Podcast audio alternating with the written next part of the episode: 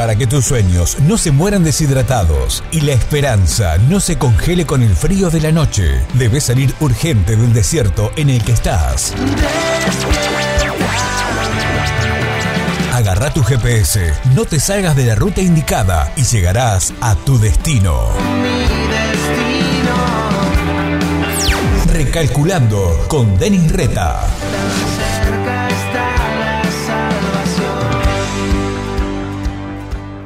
¿Qué harías o qué pensarías si viene alguien y te dice, no te preocupes por nada?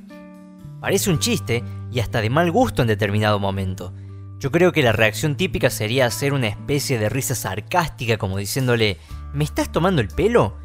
¿Acaso no estás enterado de todo lo que pasa en el país y en el mundo? ¿Cómo no preocuparme si mi economía se cae a pedazos?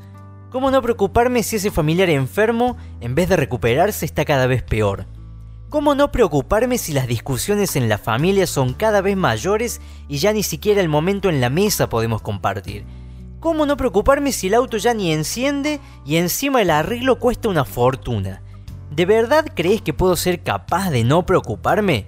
Pero por favor. Sin embargo, el apóstol Pablo en la carta a los filipenses nos dice que no nos preocupemos por nada, sino que oremos por todo contándole a Dios lo que necesitamos y dándole gracias por lo que Él ya ha hecho.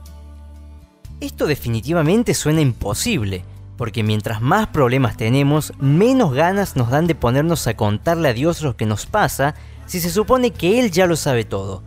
Pero ahí está el secreto, ya que si decidimos romper con nuestro orgullo y nuestro sentimiento de autosuficiencia, y vamos ante Dios y nos descargamos de todas nuestras frustraciones, de todos nuestros dolores, de todas nuestras preocupaciones y de todo aquello que nos mantiene intranquilos, vamos a experimentar la paz de Dios que sobrepasa todo entendimiento. Y ahí vamos a sentir que hemos dejado una mochila pesadísima y vamos a recobrar las fuerzas necesarias para continuar con el desafiante camino de la vida.